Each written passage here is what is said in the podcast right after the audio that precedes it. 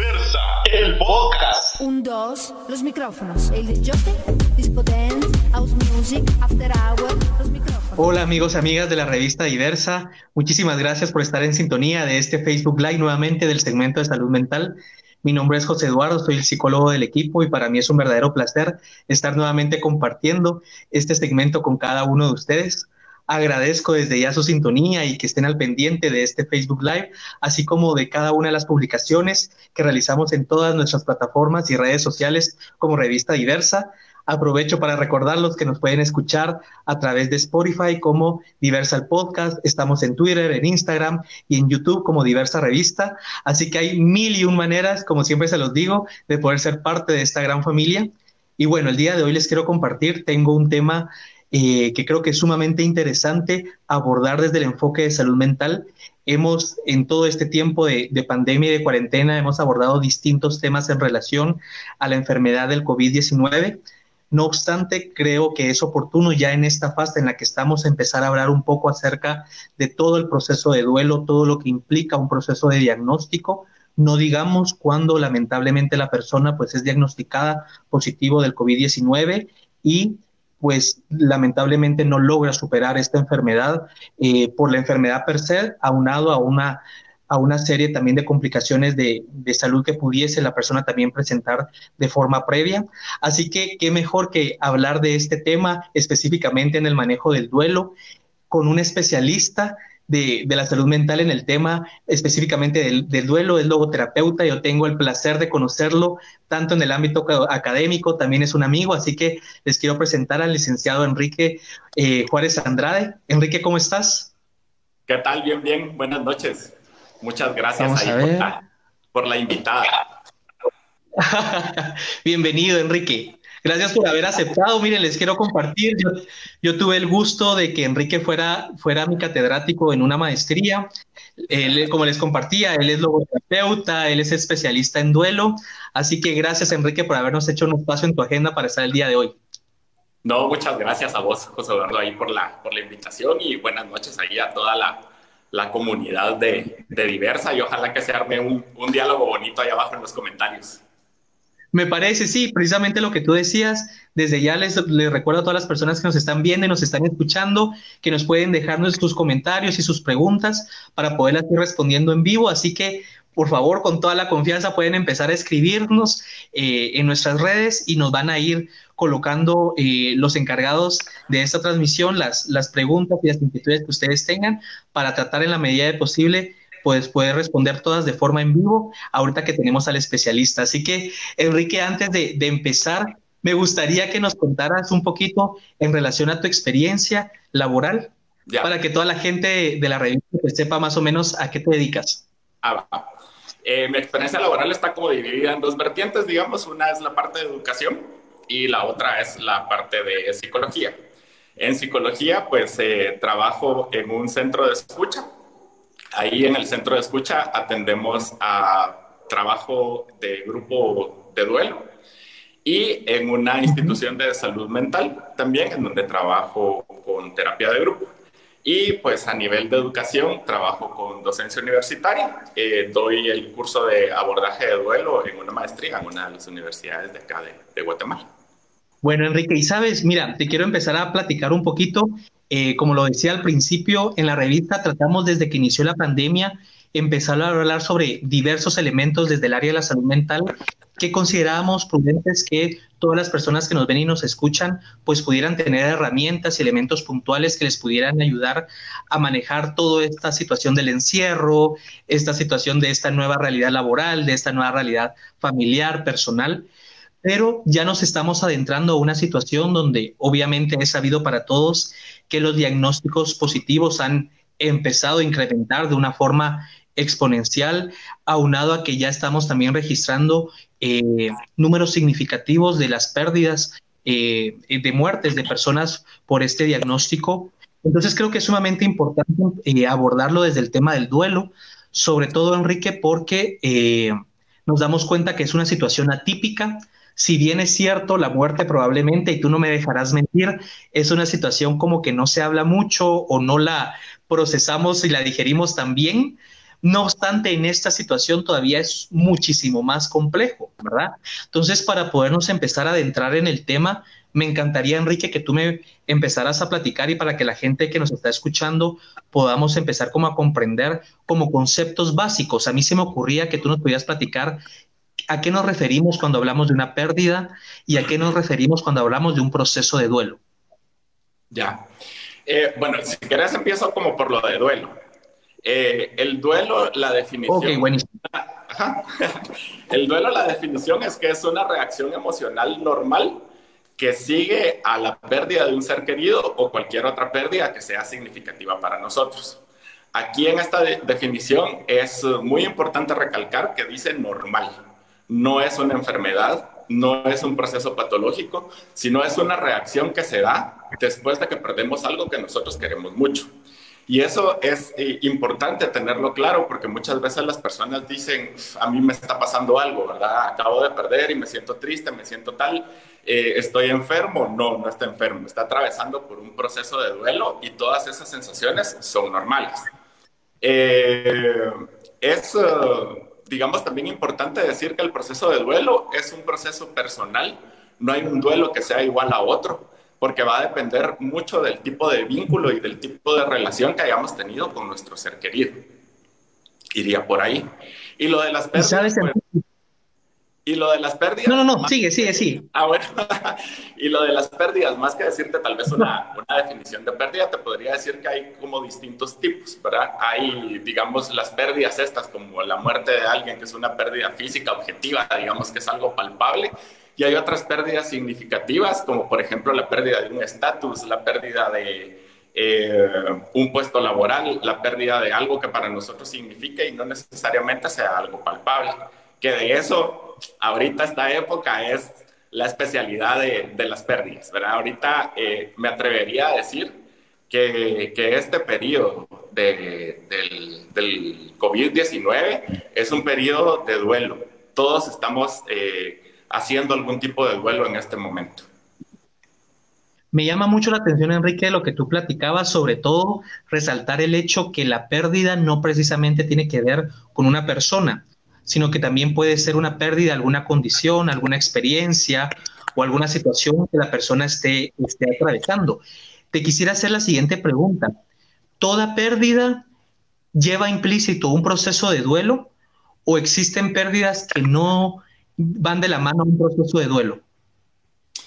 Pues mira, dentro de la definición esta, eh, lo que se diría es lo que significa para nosotros. De repente, digamos, es eh, perder algo que para nosotros es importante, implicaría, digamos, ese proceso de duelo. Por ejemplo, digamos, ahora eh, estamos viviendo a nivel mundial un montón de pérdidas. Hay personas que están perdiendo el trabajo, hay personas que están perdiendo el dinero, eh, negociantes que están perdiendo sus empresas, estamos perdiendo la cotidianidad, estamos perdiendo nuestra rutina de en la mañana levantarnos, arreglarnos, salir para ir a trabajar, estamos perdiendo eh, la libertad, estamos perdiendo de alguna manera también nuestra intimidad y nuestra privacidad, porque ahora, pues quienes viven con más personas en la casa tienen que estar mucho tiempo juntas y ya no hay como esos momentos de soledad que nos permite pues estar con, con nosotros un ratito. Estamos perdiendo otras cuestiones, también me llamaba mucho la atención una psicóloga que decía, estamos perdiendo también la identidad, que hay personas que dicen, estoy perdiendo mi identidad porque ando con la cara cubierta. Eh, ya no, la gente ya no reconoce mi risa, la gente ya no, sino yo ando con una mascarilla, ando con un, no sé cómo se llaman esos cuentos que se ponen, pero la careta. Y eh, también está algo bien importante que es la pérdida de la confianza.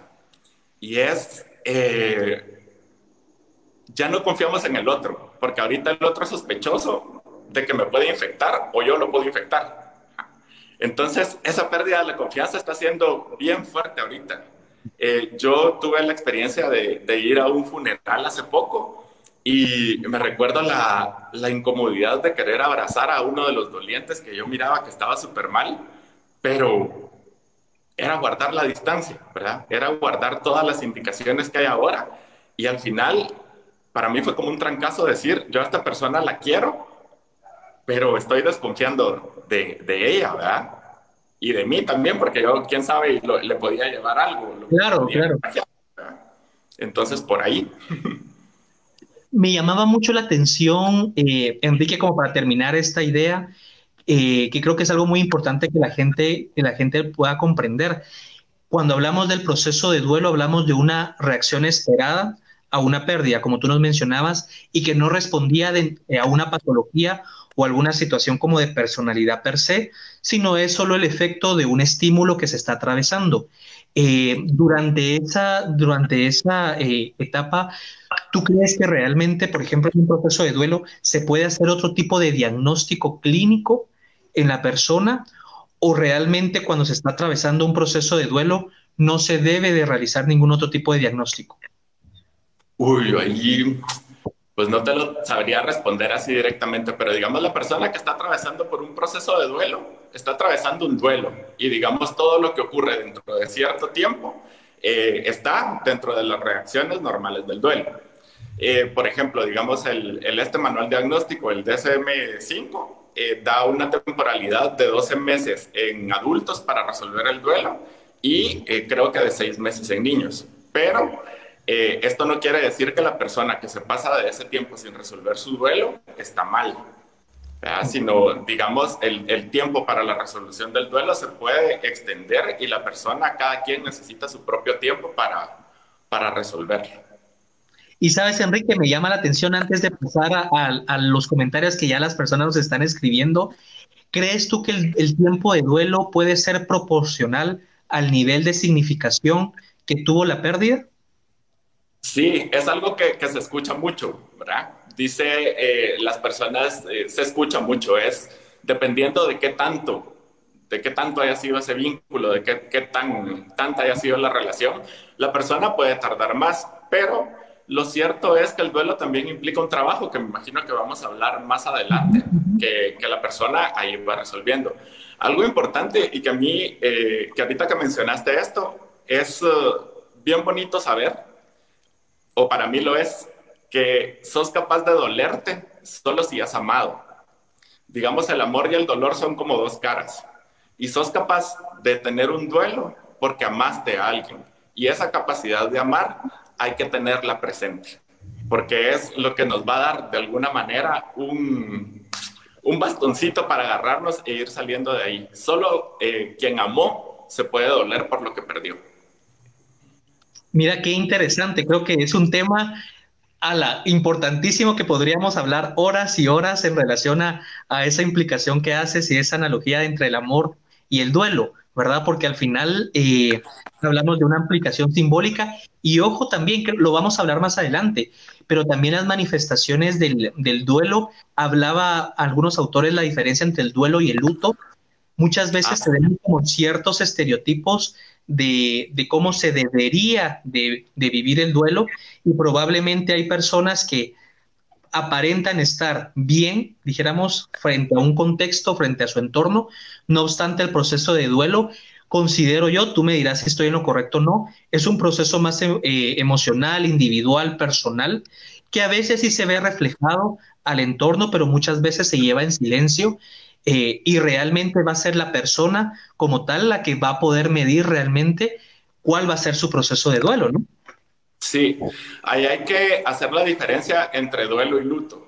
Digamos, el duelo es justamente esto de, de, lo que estabas hablando y de lo que hablamos antes, y el luto es como la expresión social de, de ese dolor. Entonces, el luto, por ejemplo, es, bueno, la persona se viste de negro, eh, de medio luto, qué sé yo, todo lo que se usa para expresar que yo estoy atravesando por un proceso de duelo, pero digamos es cómo lo externalizo, es la manera en la que yo lo, lo, expreso. Me encanta. A nivel social, digamos, cultural, social. Vamos a empezar, eh, Enrique, a leer algunos de los comentarios de las personas que nos están escribiendo. Oscar Vanilla nos dice hola, hola Oscar, muchas gracias por estar al pendiente de este programa. También Javier Jiménez, saludos chicos, excelente tema a tratar. Muchas gracias, Javier, por estar al pendiente del segmento. Eh, Jonathan Elías nos dice, hola, saludos. ¿Qué actividades son más eficaces en casa para asimilar el encierro y tantas malas noticias que se escuchan a diario? Muchísimas gracias, Jonathan. Eh, vamos a responder más adelante, pero para responderte, al menos al darte una idea ahorita, Eh, hemos hablado muchísimo en segmentos anteriores, Enrique, de todas estas complicaciones que está generando eh, el encierro, ¿no? Eh, y toda esta condición que realmente ha cambiado lo que muchos han dicho, la nueva normalidad de poder lidiar con estas experiencias de vida. Para responderle a nuestro, nuestro compañero que nos estaba escribiendo, algún tip que tengas como para, a nivel general, eh, cómo poder estar manejando esta situación del encierro y estos nuevos cambios? Ya, pues mira, lo primero él ponía ahí la cuestión esta de las, de las noticias negativas.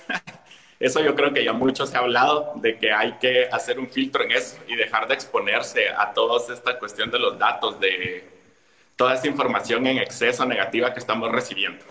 Eso sería, digamos, lo primero. Lo segundo es tratar de mantener una rutina, tratar de mantener la, la, rutina que llevábamos antes, aunque con modificaciones, no perder hábitos como por ejemplo los hábitos de higiene, los hábitos alimenticios, tratar de, aunque hay gente a la que le cuesta en la casa, pues tratar de, hacer deporte. Eh, recomiendan mucho también todo esto de la meditación, la relajación, el yoga, que hay un montón de, de maestros con videos ahí en YouTube y mantener mucho la comunicación, ¿verdad? No perder la comunicación, no, no aislarse del mundo, sino tratar de, aunque sea ahora por videoconferencia, pues de repente nos juntamos ahí en Zoom con los cuates con los que no nos hemos visto. Todo esto que yo creo que ya está dicho, no, no, no son tips ahí de, de como que, que, yo me los estoy inventando, pero digamos son cositas que ayudan como a, a conservar, en especial el mantenerse comunicado. Y sabes, Enrique, antes, para, antes de pasar como a la siguiente pregunta, solo me gustaría hacer como una idea puntual de lo que dijiste que me pareció valioso en cuanto a la diferencia del luto y la diferencia del duelo, sobre todo para que la gente que nos está viendo pueda comprender que muchas veces, si lo decimos como en palabras coloquiales, caras vemos, corazones no sabemos, ¿sí? Entonces es importante también como el hecho de, de entender que si la persona probablemente muestra cierto grado de funcionabilidad o adaptabilidad en su contexto como tal, no quiere decir que no está viviendo un proceso de duelo.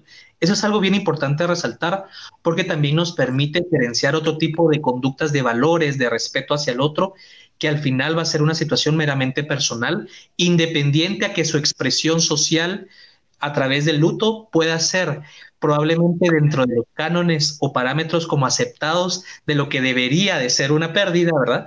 O pueda manifestar otro tipo de conductas, pero eso no quiere decir que esté viviendo un proceso de duelo por una pérdida. Eh, me encantaría, eh, Enrique, hacerte la siguiente pregunta. Cuando tú hacías mención de que la pérdida no precisamente estamos hablando de una persona, sino que también de alguna situación, de alguna experiencia, etcétera, etcétera.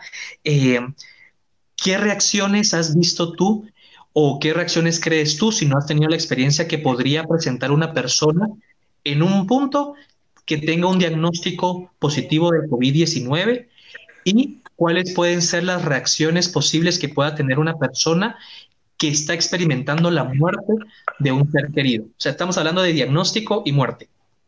Ya.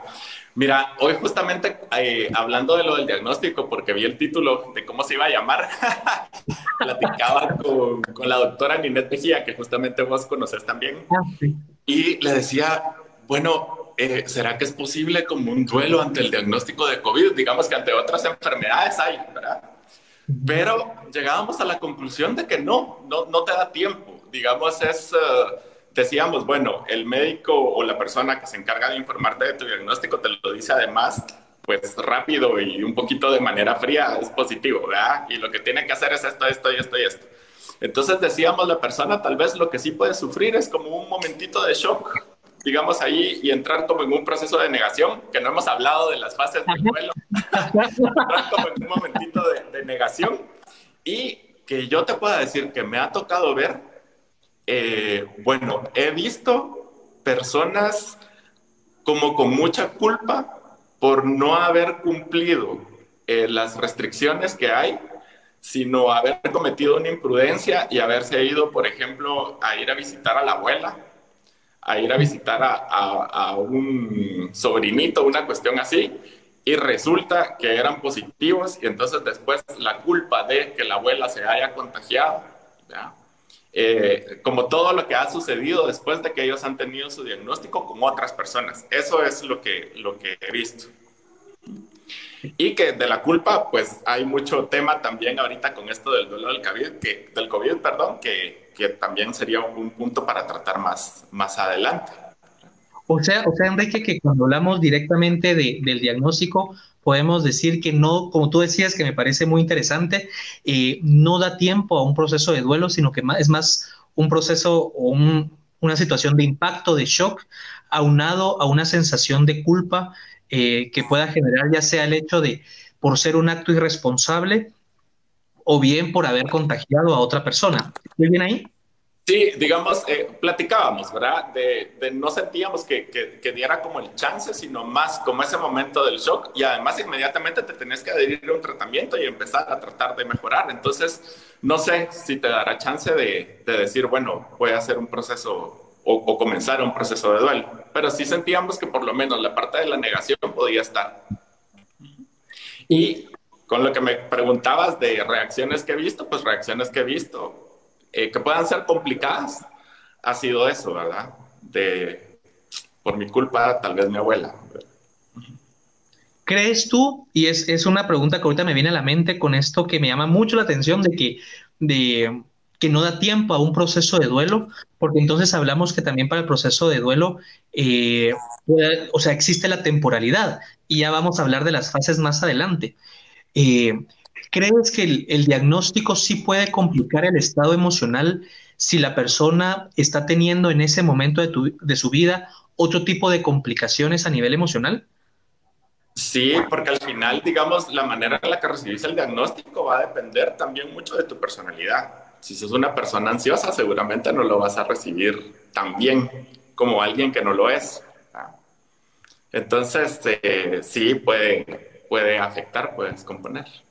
Creo que es importante resaltar esto para la gente que nos ve, porque eh, debemos de tomar en cuenta que entonces recibir un tipo de diagnóstico en una situación como la que estamos viviendo, con varios elementos de vulnerabilidad, como lo mencionabas tú, Enrique, o sea, cuestiones de trabajo, cuestiones económicas, cuestiones de problemas familiares, eh, problemas de relaciones interpersonales, comparto, hablábamos incluso en un segmento mental, también todos los conflictos que generan eh, el estar tanto tiempo solos y aislados, porque empiezan a resurgir miedos y demás. O sea, hablamos que de por sí las personas o los seres humanos estamos en un grado de mayor vulnerabilidad a este tipo de diagnósticos que el recibirlo en un estado donde no existe tanto grado de vulnerabilidad como el que estamos ahora, ¿no?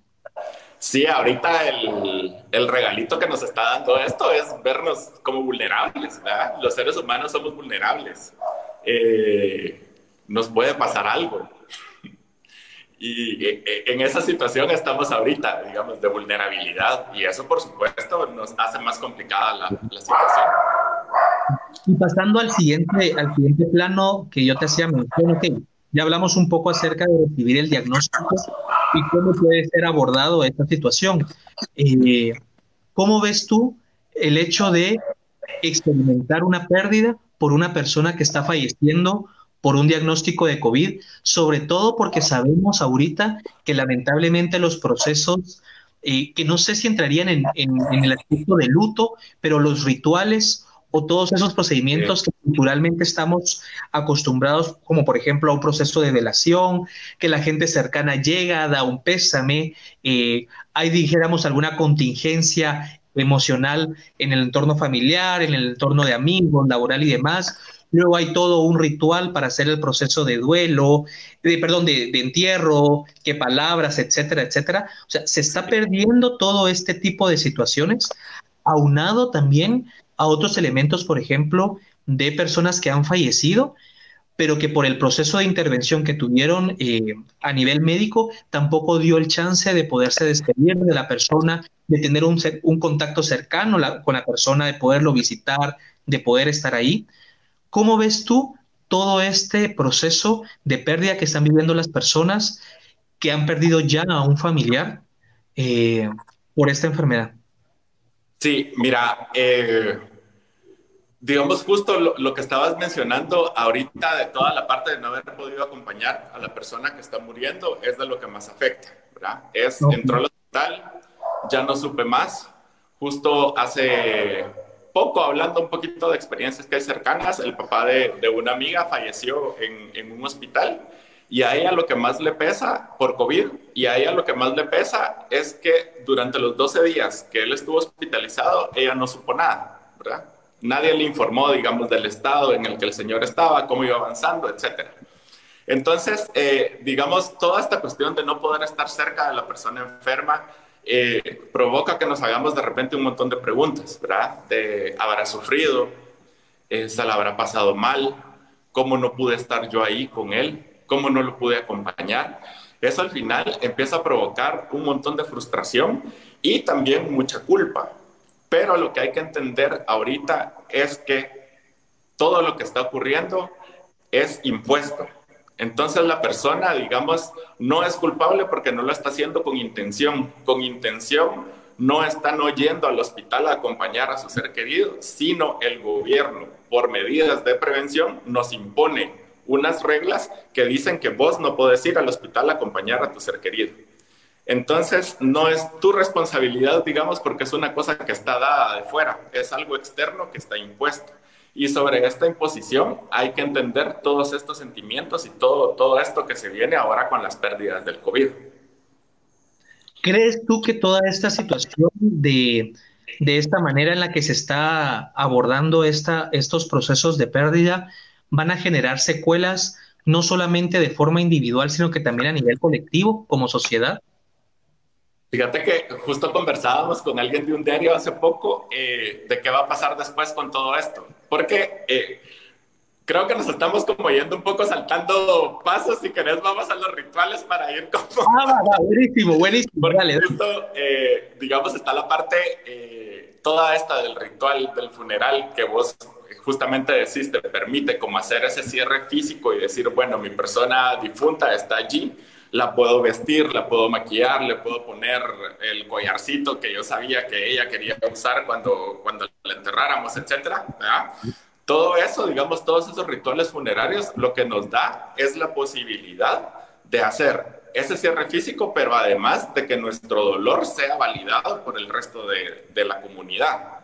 Y además que nuestra comunidad nos acompañe, nos dé como ese soporte que necesitamos, ¿verdad? Eh, digamos en el funeral, pues llegan los amigos, llegan no sé qué, aquí en Guatemala, en el interior se junta toda la comunidad, llevan la comida, las gallinas, los no sé qué, la banda, etcétera. Entonces, digamos, toda esa oportunidad de que nuestro duelo sea validado, de que nuestro ser doliente en ese momento eh, la comunidad nos diga, te reconocemos ahorita como una persona que está sufriendo, no está. Entonces, digamos, ahorita con esto de, la cuestión del COVID, no es posible realizar todos estos rituales funerarios, incluso no es posible ver a tu ser querido, ver, acercarte, tocarlo, que digamos en algunos de los momentos cuando se acompaña a los dolientes, cuando no, pues cuando no había pandemia, es incluso invitar a la persona a que pueda tocar a su muerto, a que le diga algo al oído, etcétera. Todo esto ahora no se puede hacer. Entonces, eso de alguna manera sí puede llegar a, complicar o hacer que todos los, uh, todas las fases del proceso de duelo se hagan como más agudas, se hagan más fuertes algo que quería resaltar, Enrique, que tú mencionabas, me parece muy interesante porque en otros procesos psicoterapéuticos eh, también se aborda y creo que es el tema de la intencionalidad. Eh, me, parece una idea muy importante porque hablabas un poco en relación al proceso de que puede incluso llegar a, si no a mermar, al menos a, disminuir la intensidad probablemente de, este conflicto emocional que puede generar, generar el hecho de no acompañar lo que tú decías a la persona en, ese proceso previo a morir y todas estas situaciones que no se dan en los rituales y demás en el entierro. ¿Crees tú, por ejemplo, que entonces a nivel de salud mental, hablar tanto para diagnóstico como para el tema de, la muerte per se, eh, el enfocarlo desde un aspecto de que no es algo intencional, que si bien es cierto en el caso del diagnóstico, pueden haber ciertas maneras de poderlo disminuir, etcétera, etcétera, pero aún así hay un riesgo latente que a veces no genera una intención, sino que puede ser algo esporádico. Por ejemplo, me, hoy precisamente atendía a un paciente que me hacía referencia de una persona cercana que trabajaba en el sector salud con todos los protocolos de cuidado y demás, eh, y me decía, pero igual, me imagino que en algún descuido o por el estilo, igual resultó positiva esta persona, entonces ahorita una serie de personas tenemos que estar en cuarentena porque pues tuvimos contacto, etcétera, etcétera, ¿verdad? Y lo que tú mencionabas, ¿verdad? Esta persona no tuvo acceso a saber del estado de salud de su padre, de poderlo ver y demás. ¿Crees tú que entonces el hablar de que no hay intencionalidad en este, en este contexto puede ayudar a las personas a manejarlo de una manera más sana? Por lo menos a la parte de la culpa, sí porque es, eh, pues no, ahorita no, nosotros no podemos decidir muchas cosas. Estamos sujetos a disposiciones que están impuestas. Entonces eso, por supuesto, para la culpa es alivia.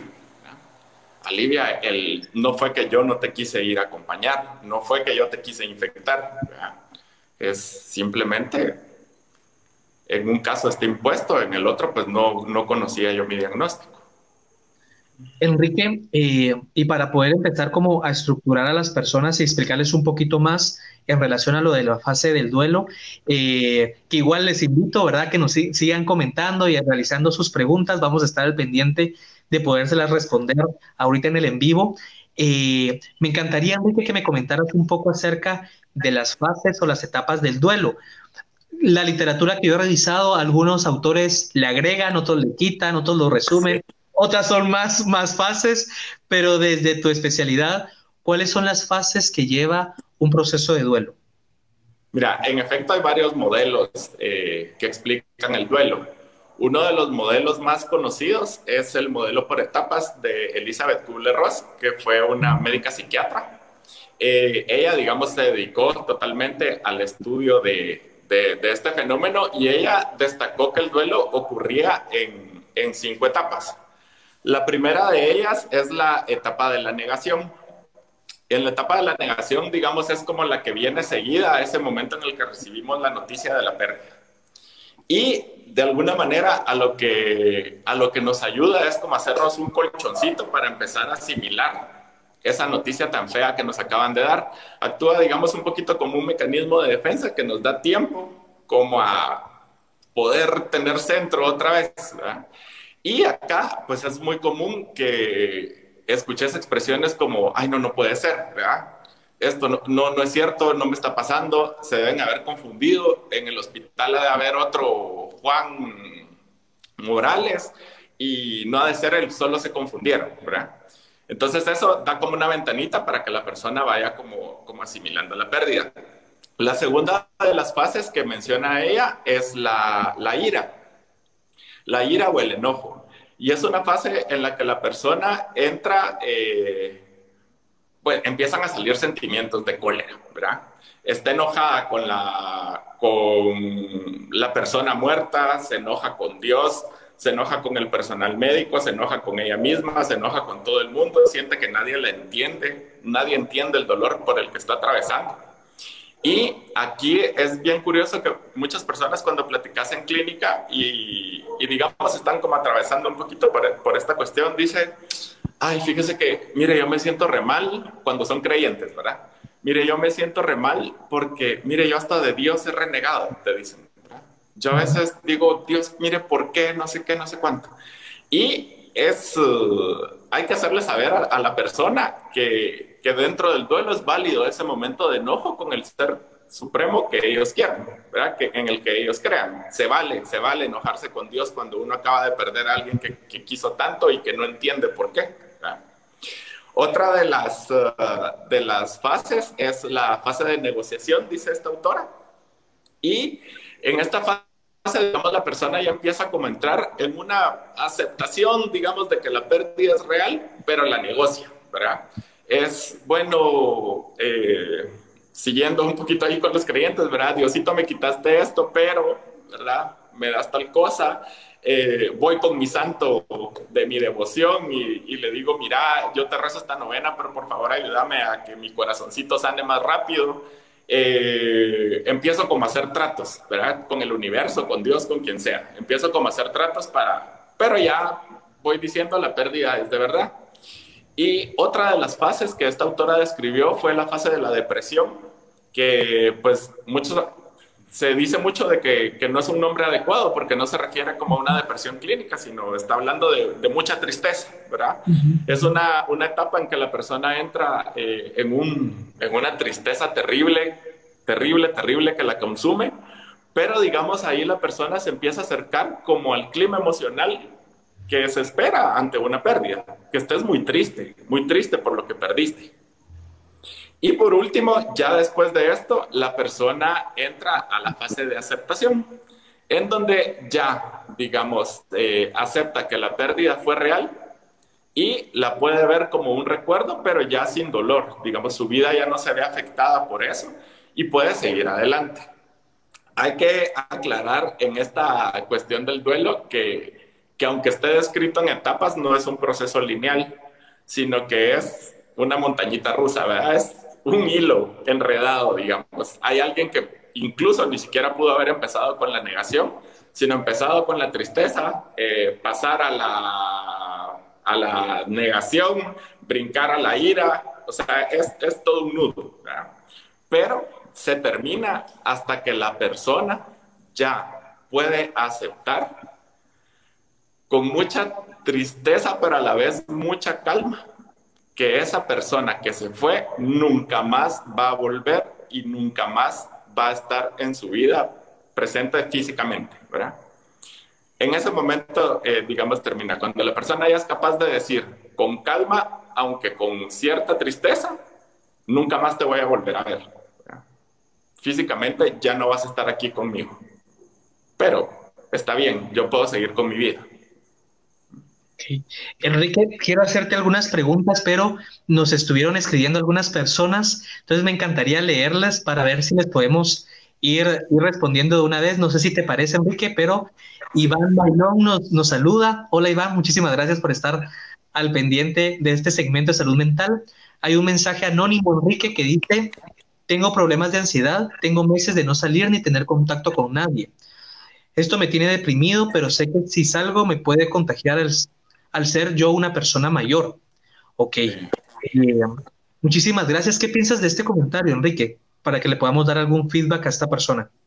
Sí, pues bueno, sí, ahorita en, en, especial las personas mayores están sufriendo mucho, mucho, mucho esta cuestión, porque digamos, eh, antes les llevaban a los nietos, si tienen nietos, los hijos llegaban, les llevaban a los nietos, les hacían la visita, ahora la visita se limita a dejarles el súper en el portón lleno de, desinfectante y nos vemos de lejos. Es, es una situación que está afectando a, a varias personas de, de, la, de, la, tercera edad o personas mayores.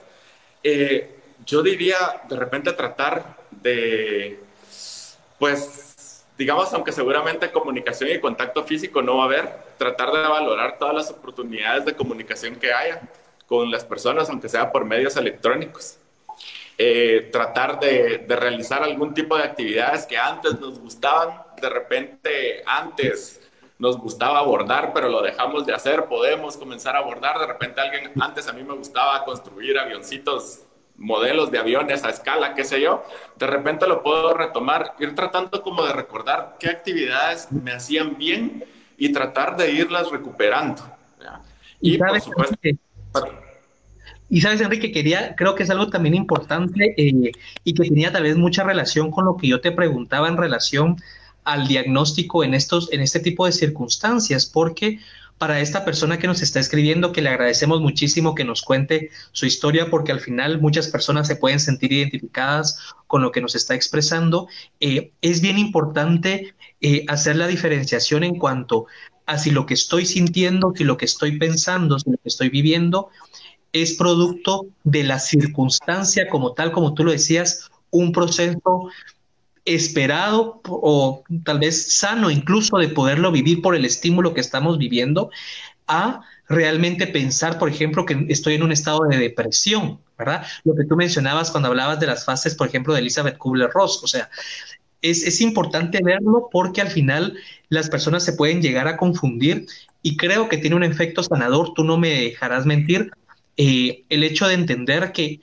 no es lo mismo ver la experiencia como una situación que yo tengo limitantes para poderlas llevar, para poderlo manejar, a que es una situación que trae per se complicaciones emocionales que van a generar tristeza, sensación de desesperación, de angustia, de ansiedad.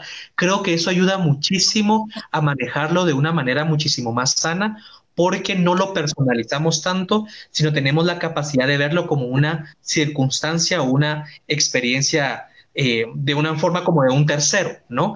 Eh, también Johan López nos plantea y nos dice, ¿cómo puedes manejar la tristeza, la depresión que puede sentir una persona mayor o de alto riesgo al saber que muchas personas están muriendo? ¿Qué crees tú, Enrique? Sí, yo creo que ahí te la devuelvo ahora. Es que fíjate que ahorita, ahorita, me ponía a pensar y creo que tiene mucho que ver con lo que platicábamos al principio, Enrique, la importancia de la higiene mental en cuanto a las redes sociales, en cuanto a los medios de comunicación eh, y en cuanto a la información que tenemos, ¿sí? Creo que es bien importante tomar en cuenta que primero tenemos ahorita un, un bombardeo a nivel de información que realmente genera altos niveles como de ansiedad, de angustia, de miedo. Creo, yo no sé nos perdimos un ratito. Un ratito. Yo no sé qué pensaste, Enrique, pero yo incluso he visto cómo ha disminuido, por ejemplo, eh, el hecho de la atención de las cadenas nacionales que hacían diario. Luego ya empezaron a ser esporádicas. Luego ahora ya solo mandan como los resúmenes. Creo que para estas personas y para responderles pues, eh, específicamente a Yoja López en relación a eh, cómo poder apoyar a las personas eh, mayores o de alto riesgo o en sí a las personas que son como más susceptibles a este tipo de información. Creo que es importante que si están solas, tengamos filtros de la información que escuchamos, elijamos, yo la vez pasada leía un documento español de una asociación de psicología en Madrid en relación a que era importante también encontrar solamente una fuente específica para poder obtener información al respecto y evitar otro tipo de, informaciones porque eso puede generar mayor malestar, ¿verdad?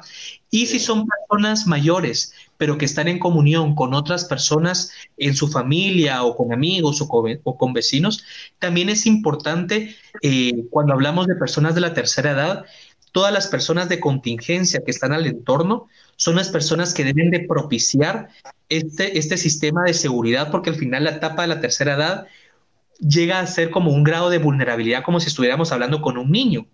Entonces, eh, aspectos como terapia ocupacional, ¿a qué me refiero con terapia ocupacional?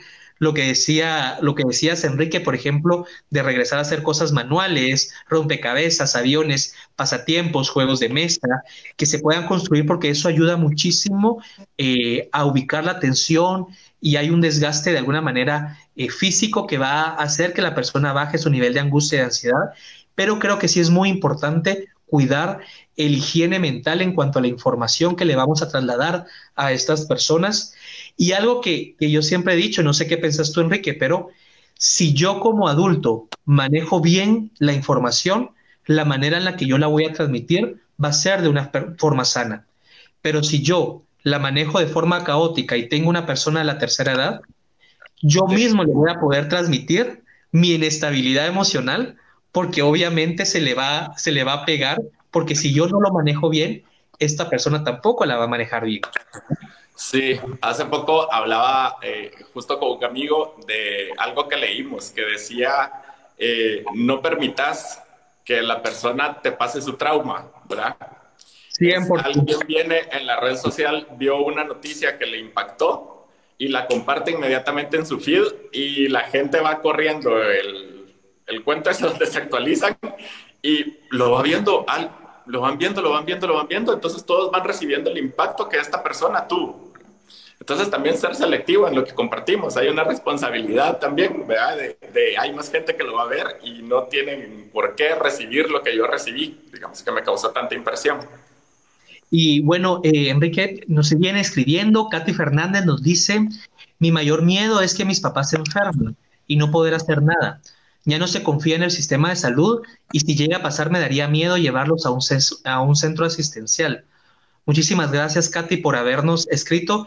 Y creo que aquí es importante hablar de la intencionalidad, ¿verdad? También solo antes que ya nos había escrito Raúl M, nos dice, tengo un familiar que murió por coronavirus y no pudimos despedirlo. Tienen razón, duele mucho el no poder despedirse. Eh, para poderle responder a Raúl, eh, Enrique, yo sé que al final vamos a dar algunas conclusiones, pero eh, algo que le pudieras dar como feedback para este proceso que él está viviendo en este momento. Ya, sí, tal vez decir que eh, no es que no se hubieran podido despedir. Hay que entender que, digamos, todos nuestros rituales funerarios y todo lo que estábamos acostumbrados, ahorita se están postergando, pero no se están suprimiendo. Y en algún momento se van a poder hacer. Y en algún momento esa despedida, esa honra fúnebre se va a poder realizar.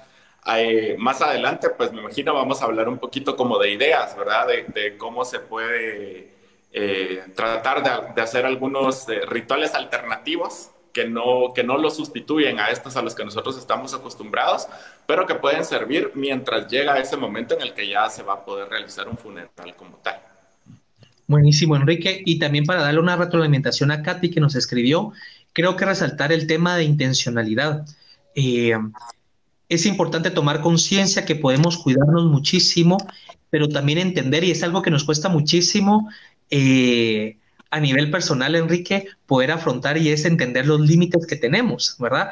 Eh, tú eres logoterapeuta, a mí me encanta mucho el enfoque psicoanalítico, pero dice, eh, una de las primeras premisas, decía Freud, que lo que más nos cuesta a los seres humanos es entender que somos caducos y limitados. ¿Eso qué quiere decir? Que hay cuestiones que salen de nuestras manos y que no tenemos control.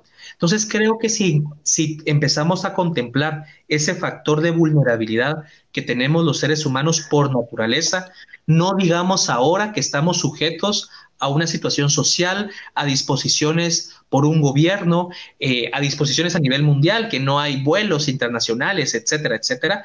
Creo que esto nos vino también a reflejar el grado de vulnerabilidad que tenemos como seres humanos eh, y que es realmente algo que tenemos que aprender a lidiar como una parte adulta a nivel emocional. También Celi Reyes nos escribe, Enrique, y nos dice, ¿cómo se aborda una persona de población de riesgo que cuando se entera de pérdidas cercanas por el COVID le motiva a exponerse al doble? Ay, qué buena, qué buena intervención, Celi, gracias. ¿Qué podrías decir al respecto? Exponerse al doble, eh, salir, digamos, y por ahí entiendo. Yo, yo lo entiendo, Cel, tú, si nos estás todavía viendo y escuchando, eh, escríbenos si realmente estoy en lo correcto.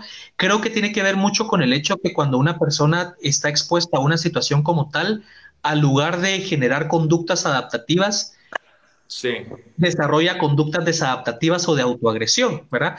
Que esto también tiene que ver mucho también con situaciones a nivel emocional que ya viene acarreando probablemente de otros elementos. ¿Qué dirías al respecto? No, me, recordé también de una, de una señora por ahí que publicaba mucho que se quería brincar la, la barda de su casa porque ya no quería estar encerrada. Pues bueno, eh, justo alguien hace unos días me preguntaba algo que le estaba pasando con su mamá. Y es que es como difícil dar un consejo como tal o, o, decir cómo se aborda, pero yo podría decir sí mucho como desde la paciencia estar eh, con esa persona haciendo presencia. Eh, haciendo presencia quiero decir estar a disposición de esa persona eh, emocionalmente y estar ahí para ella, ¿verdad? Entender qué es lo que, lo que le motiva a tratar de, de hacer esa salida, que de repente dice, y todos están muriendo, a mí qué me importa, yo por lo menos voy a ver la calle por última vez, adiós, gracias, ¿verdad?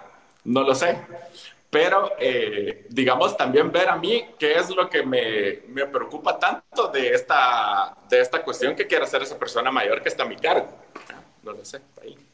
Y sabes, Enrique, creo que también tenía mucho que ver a lo que tú planteabas al inicio cuando hablábamos acerca del proceso de duelo y que era algo meramente individual creo que también es importante que la gente sepa, y como lo recalcábamos, ¿no? Que la manera en la que la gente vive sus duelos se debe a diversos factores, a, diversos, a procesos de aprendizaje, a experiencias previas. Eh, hay teorías que plantean que las, los tipos de respuesta tienen que ver incluso desde las etapas primarias, de los primeros años de vida. Podemos hablar a nivel de trauma, que existen diversas maneras de responder frente a los estímulos, pero creo que podemos que podemos eh, hablar, Celi, mucho el hecho de que si la persona ante el estímulo responde de manera adaptativa o de manera desadaptativa, ya sea con conductas de más autoagresión, ¿verdad? Como por ejemplo, no sé, se me ocurre ahorita un ejemplo de pensar y decir, ok, si entonces puede llevar a la muerte, total, yo no sé si te recuerdas, Enrique, que estuvo circulando un video, me acuerdo yo, cuando empezaron las restricciones eh, de una persona que intentó ir a la playa y que dijo algo ah, así de total, igual si nos vamos a morir, que nos dé a todos y nos moramos todos. Ok, este tipo de respuestas desadaptativas o autodestructivas tienen que ver con cuestiones no resueltas en su proceso de vida, lo podemos ver desde diferentes enfoques, pero al final siempre he resaltado mucho la importancia de un proceso psicoterapéutico y aunándolo al proceso de duelo, la forma de reaccionar va a ser completamente distinta ¿verdad? Y va a tener que ver mucho, como tú lo mencionabas, con las características de personalidad, incluso los niveles de conciencia, el nivel de madurez que se pueda tener frente a las situaciones de la vida, ¿no? Y algo que me, llamaba mucho la atención, Enrique, que tú mencionabas cuando hablaste las etapas de duelo, eh, según Elizabeth Kubler-Ross, que, que la resalto igual, si quieren después les podemos compartir el nombre porque es una, una, escritora que aparte que escribe precioso, habla, tiene muchos textos en relación a la muerte, pero cuando hablabas de la etapa de la negación, la ira, la negociación, la tristeza eh, y la aceptación, que no era un proceso lineal, podía ser una mezcolanza. Algo que me gustaría preguntarte es, eh, no solo entonces varía el tiempo, dijéramos el orden de los factores, o sea, puede ser variado, como tú mencionabas, ah, pero también eh, ¿Crees tú que también puede ser una cuestión donde no son etapas como, dijéramos así? dos meses la ira, dos meses la... Sí, no, sino que, por ejemplo, hoy puedo tener eh, tristeza, mucha tristeza, mañana estar en una completa negación o pasar una semana en negación, luego me vienen dos días de rabia, regreso a la tristeza, o son realmente cuestiones sólidas de que paso la negación y ya no voy a regresar a tener negación y paso a la tristeza? No, digamos la cuestión esta es, por eso la describen como montaña rusa, ¿verdad? Yo puedo estar de repente muy triste y, pues al otro día decir, ay no, no es cierto, ¿verdad? De repente se aparece por ahí. En especial que cuando las personas están en... Es que ahorita me recordé de algo que mucha gente dice es que yo me estoy volviendo loca, ¿verdad? Porque, mire, yo la vez pasada le juro que lo vi en la tienda. Lo vi en la tienda, ¿verdad? Yo, yo sé que ya se murió, pero yo lo vi en la tienda y yo me le acerqué para hablarle. Y cuando me le acerqué era un joven y qué pena, ¿verdad? Pero mire, yo lo miro, yo lo oigo, lo huelo. Él fumaba y yo en mi cuarto siento el olor al cigarro, ¿verdad? Y digamos, todas estas cuestiones hay que hacerle ver a la persona que dentro del proceso de duelo es algo que puede ocurrir, ¿verdad? El ver a nuestra persona fallecida caminando entre la gente, bueno, ahora no se puede, pero de repente el sentir que la miramos aquí, el sentir el olor, el sentir todas estas cuestiones, son cosas que pueden pasar dentro del proceso de duelo y que como está dentro del proceso de duelo, se toman, digamos, dentro de esa normalidad. Y sabes, esto es bien importante porque ahorita lo estamos hablando específicamente con el tema del coronavirus, pero al final el proceso, como lo hablamos al inicio, el proceso de duelo y de pérdida puede ser en diversos temas creo que tenemos una idea equivocada, Enrique, y a veces también se le debe mucho a, que, por ejemplo, las redes sociales comparten mucha información de salud mental, pero no muchas veces, si no se tiene la, la mediación adecuada, la interpretación puede ser completamente equívoca. Eh, el proceso de sanación a nivel emocional no es un proceso lineal, como de crecimiento, como de que yo voy mejor, mejor, mejor, mejor, mejor, y le tenemos horror, terror, y queremos salir huyendo cuando vienen las famosas crisis, ¿sí? Cuando vienen esos famosos como retrocesos. Eh, es importante que la gente también lo sepa, porque al final la crisis es parte del proceso de sanación y en este caso es parte del proceso de duelo. O sea, avanzar, regresar. Eh, desde el enfoque psicodinámico decimos el único problema es cuando la persona o el paciente se queda estancado, ¿sí?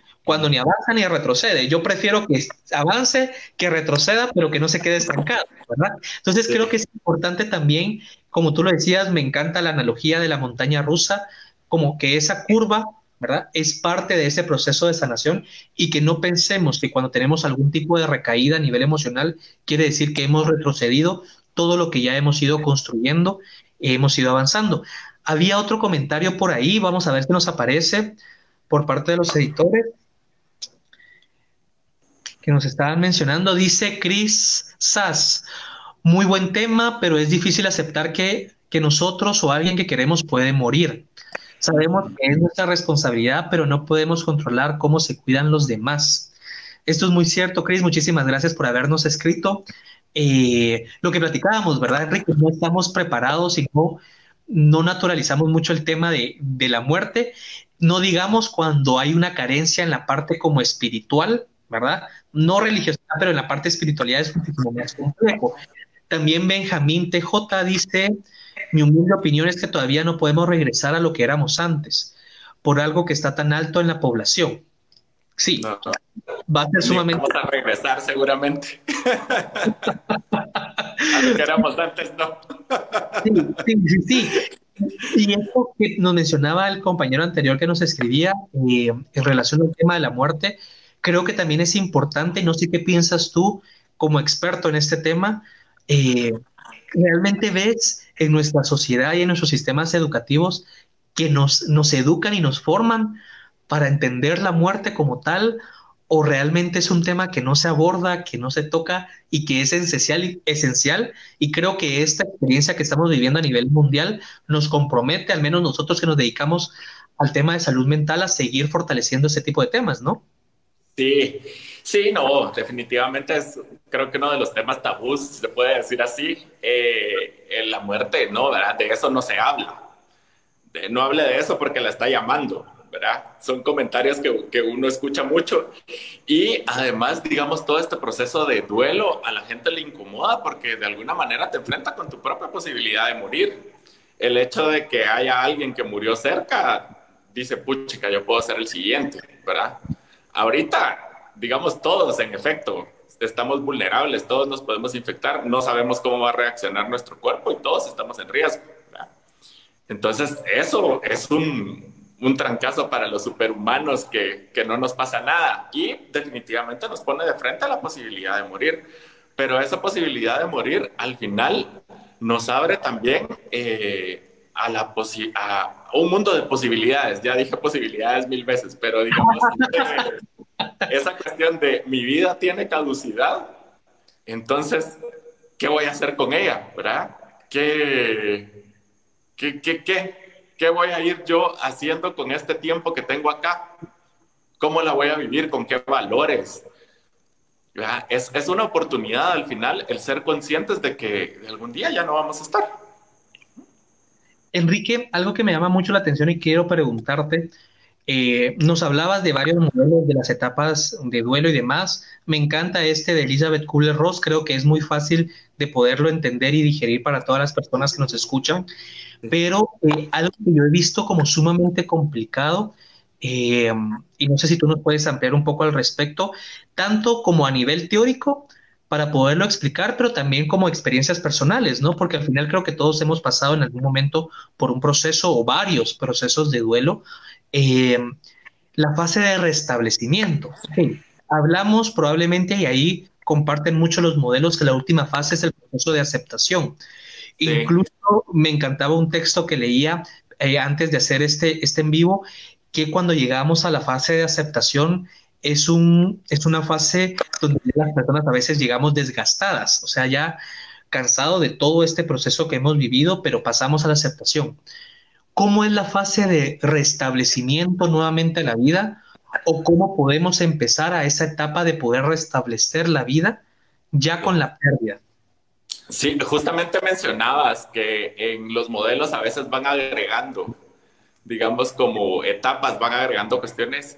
Y eh, al modelo de Elizabeth, en algún, de Elizabeth Kubler-Ross, de Elizabeth, le han agregado una etapa que le dicen de reinserción, que es el momento en el que yo ya me atrevo a comenzar a vivir.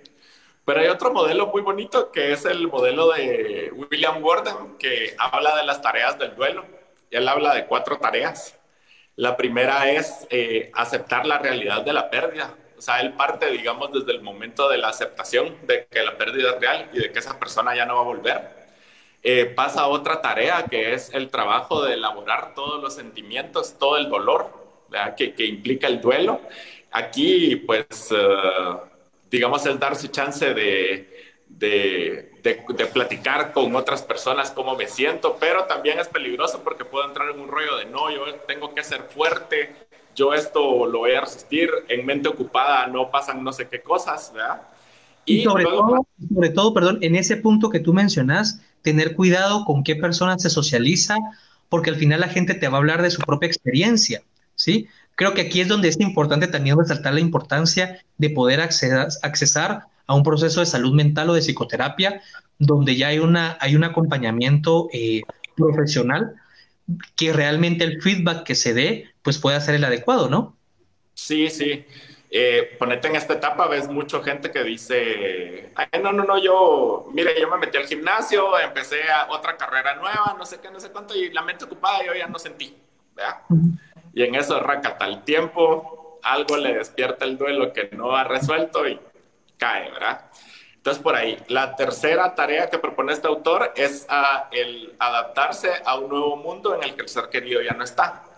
Y eso implica muchas veces hacernos cargo de las obligaciones que esa persona se hacía cargo. Por ejemplo, de repente nuestra pareja era quien pagaba la luz, quien miraba toda la parte del presupuesto de la casa, qué sé yo, y de repente se muere y yo no tengo ni idea de cómo llevar la economía ni cómo hacer un presupuesto para ir al mercado, pero aprendo, ¿verdad? Entonces entro por ahí. Y por último, que eh, era por esto que te lo decía, eh, él dice el, el proceso de duelo termina cuando logramos reubicar emocionalmente a nuestro ser querido en el lugar, que en el, en el lugar emocional que le corresponde.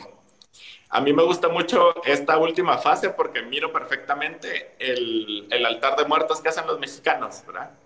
Es nosotros a nuestro ser querido lo ponemos en una foto en el altar y ahí está, en el recuerdo.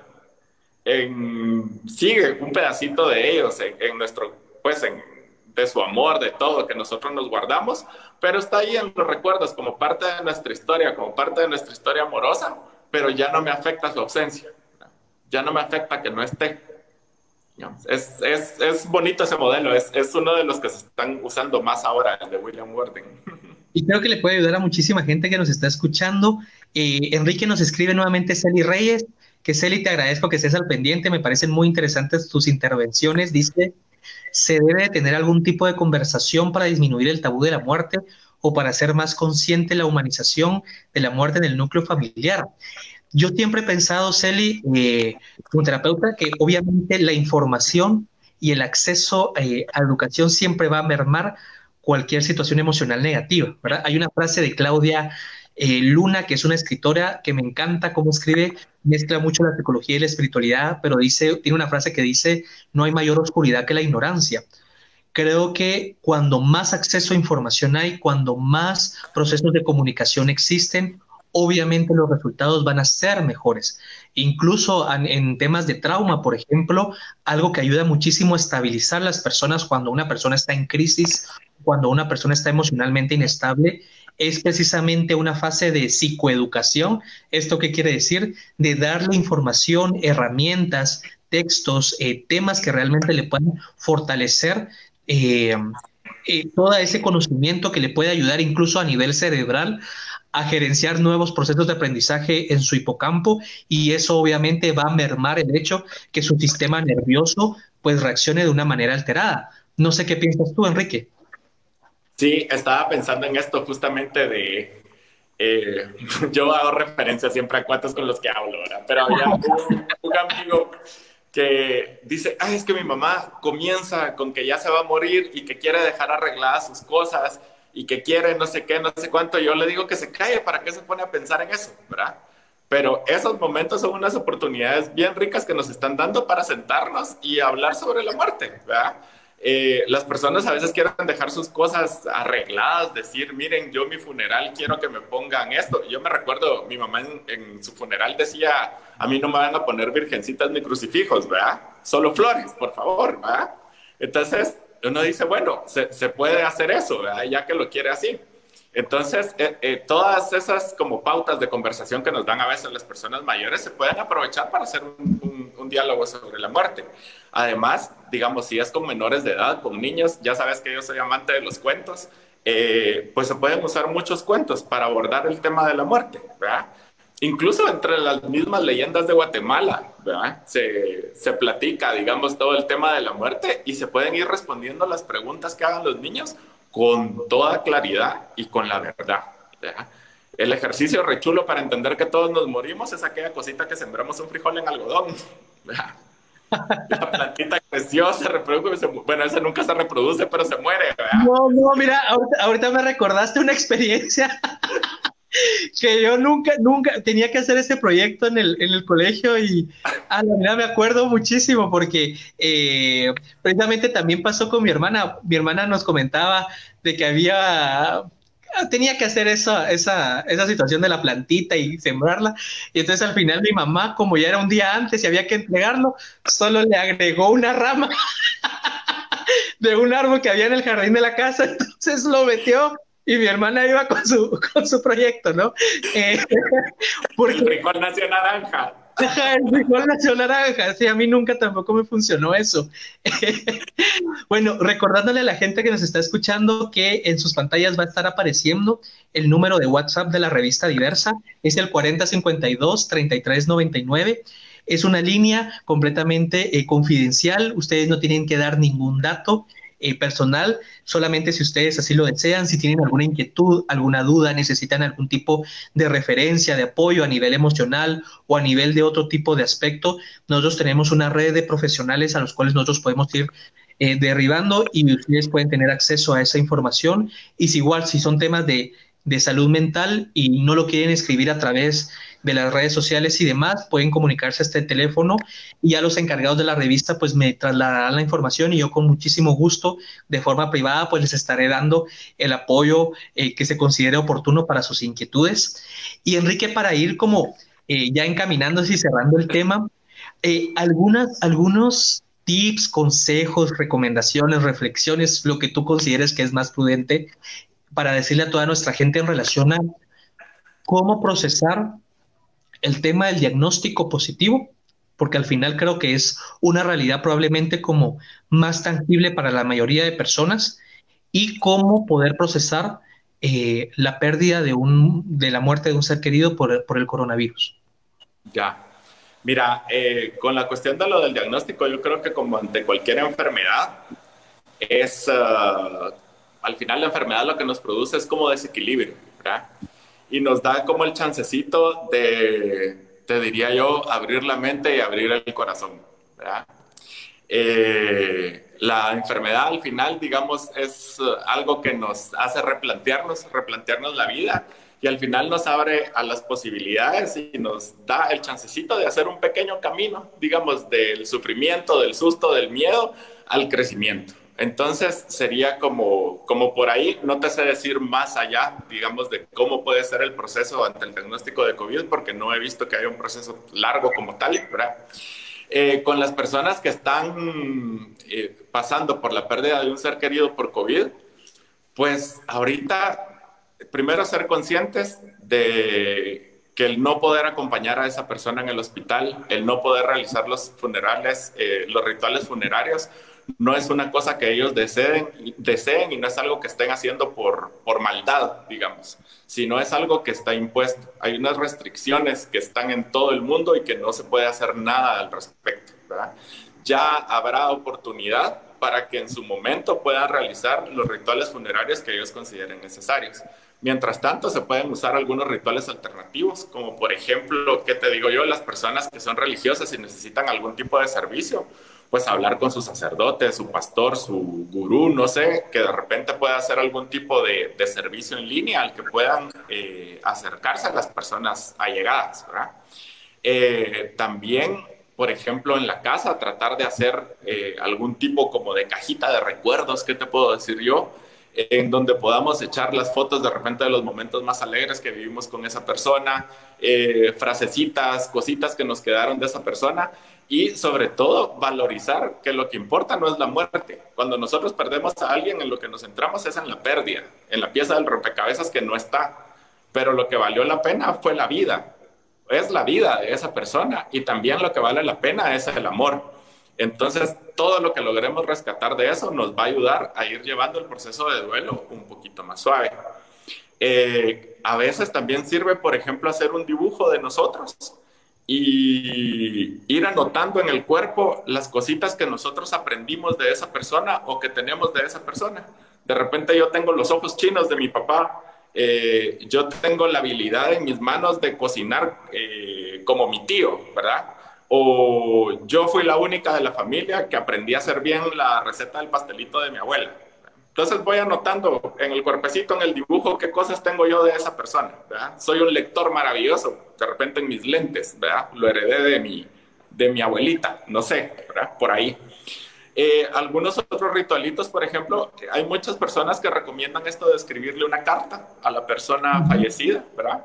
Eh, siento que lo de la carta tiene que ser en un momento en el que la persona ya se sienta preparada para hacerlo. O sea, que no sea como escribirle una carta para despedirte, sino que salga de verdad del corazón, que la persona sienta que, que lo puede hacer.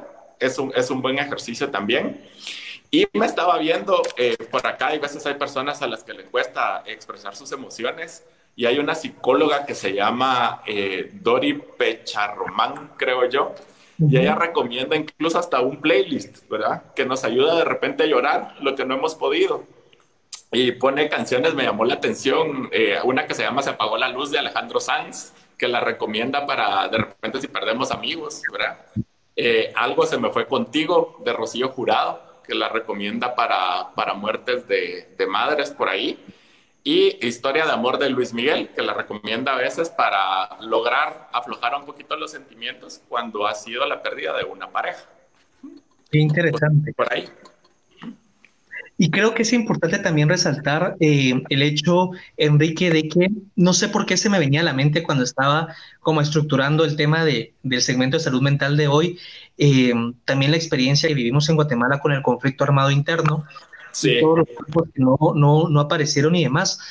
Es importante también para la gente eh, hacer mención que el hecho de no haber tenido la cercanía con la persona, el hecho de ya no poder haber visto el cuerpo de la persona como tal, no va a implicar necesariamente un duelo no resuelto o algo inconcluso. El proceso de duelo es algo simbólico, eh, dijéramos, si bien es cierto, lo puede complicar, ¿verdad? Muchísimo. El hecho no es lo mismo tener como todo el proceso de ritual, etcétera, de despedida eh, y demás, a que sea algo, eh, una cuestión meramente circunstancial, que fue momentánea, que fue no preparada, encima no hay el ritual, etcétera, etcétera. O sea, claro que hay un proceso muchísimo más complejo. No obstante, quiero garantizarles que eso no quiere decir que no van a poder resolver el proceso de duelo, eh, porque sí. es algo meramente simbólico, es algo meramente emocional. Y yo aquí sí recomiendo muchísimo y resalto la importancia eh, de acceder a un proceso psicoterapéutico eh, que nos puede ayudar muchísimo tener estos puntos de referencia. Al final me encanta una frase en psicología eh, que se dice que el terapeuta es eh, quien sostiene al paciente en la medida en la que el paciente se logra sostener por sí mismo. ¿no? Entonces creo que es importante tomar en cuenta eso, de que también empecemos a quitar el tabú y el prejuicio de lo que implica acceder a un proceso de salud mental, porque nos puede ayudar muchísimo a manejar de una mejor forma y a tener otras perspectivas en relación a estos procesos de pérdida y a estos procesos de duelo. Y para ir concluyendo, Claudia Obando nos escribe, nos dice, excelentes profesionales, gracias por este tema tan importante, un abrazo a ambos. Un abrazo. abrazo también. Gracias por estar al pendiente del... del... y bueno, les quiero, les quiero, compartir a toda la gente que quiero ventanearte, Enrique, un cachito, con lo que hablábamos antes de empezar el en vivo, pero... No, espérame, espérame. No, dime, dime, dime. Te voy a hacer un clavo en vivo, pero se me está descargando el teléfono y el enchufe está allá. Entonces voy a tener que mover mi mesita porque ya te conté que no tengo muebles. Entonces me voy a ir lentamente para que no se mire tanto la pantalla. Dale, dale tranquilo. Mientras yo te empiezo a ventanear a ti, porque ah. Gente que quiere, saber un poquito más acerca del duelo, les quiero compartir que el profesional que nos está acompañando el día de hoy eh, tiene, tiene un link que se llama La Travesía del Duelo, que está apareciendo aquí abajo de tus pantallas. Eh, ustedes pueden ingresar a, a, este link. Igual vamos a ver si lo podemos estar compartiendo luego en las publicaciones que tenemos dentro de la revista, de nuestras redes sociales, para que ustedes puedan ingresar y que puedan leer eh, Enrique con relación a, las experiencias que él ha tenido en relación al duelo. Me parecía muy interesante porque él me decía que no es un contenido meramente teórico como tal, sino que está eh, socializado, interpretado desde una vivencia personal y eso me parece genial. No sé si te ventaneé bien, si estoy en lo correcto. Sí, bien, súper bien. Qué alegre. Bueno, Enrique, muchísimas gracias por haber sido parte de este segmento de salud mental y gracias por tu tiempo. No, muchas gracias a vos ahí por la invitación y pues a la gente ahí de, de Diversa también por tenerme un ratito por acá. Con gracias. perdón que me viene a chupar mi teléfono, pero bueno. es parte. Esperamos que no sea la última vez que nos acompañes en el segmento de salud mental. También rapidito, Osberto Saldaña nos dice interesante tema, saludos. Muchísimas gracias, Osberto, por habernos, por habernos eh, escuchado y visto. Les enviamos un fuerte abrazo a todas las personas de nuestra familia diversa y recordarles que siempre estén muy al pendientes de cada una de nuestras plataformas y redes sociales, así como de los demás programas que tenemos a través de la revista con Javier Javier, eh, con Otto René Félix y otros profesionales, también el, el segmento lésbico que también está presente dentro de la revista Diversa. Así que muchísimas gracias. Recuerden, nos pueden contactar a través de este número de teléfono 4052-3399. Les enviamos un abrazo a todos y muchas gracias por haber estado en sintonía. Gracias, Enrique. Gracias, buenas noches. Buenas noches. Diversa, el podcast.